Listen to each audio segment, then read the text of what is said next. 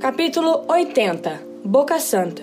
Em Abacuque 1,13 está no nosso versículo tema e diz o seguinte: Mas como podes tolerar esses traidores, essa gente má? Os teus olhos são puros demais para olhar o mal. Tu não suportas ver as pessoas cometendo maldades.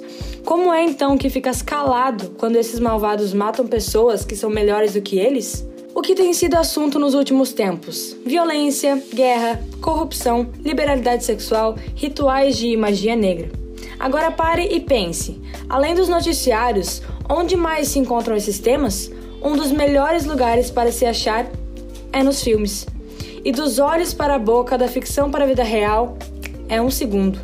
Falar de paz para quê, né? Hoje, os temas de discussão que têm invadido as casas e as ruas são trabalhados para que sejam vistos como normais para a sociedade. A boca fala do que o coração está cheio, e o coração se enche do que os olhos veem. Ocupe seus olhos com coisas que possam construir em você algo bom e para você um futuro melhor. Quando isso acontecer, as suas palavras elas serão diferentes. Então, passe a falar de paz, de vida, de alegria e veja a transformação que as palavras positivas podem trazer na vida das pessoas. Todos esses assuntos podem trazer transformação de alguma forma, mas fale principalmente sobre Jesus Cristo.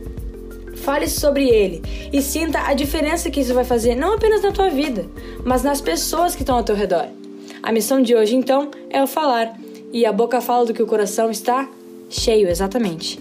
Ore comigo. Querido Deus, tantas informações têm chegado a mim por programas, filmes, internet e amigos. Eu quero cada vez saber selecionar o que pode me acrescentar e não diminuir.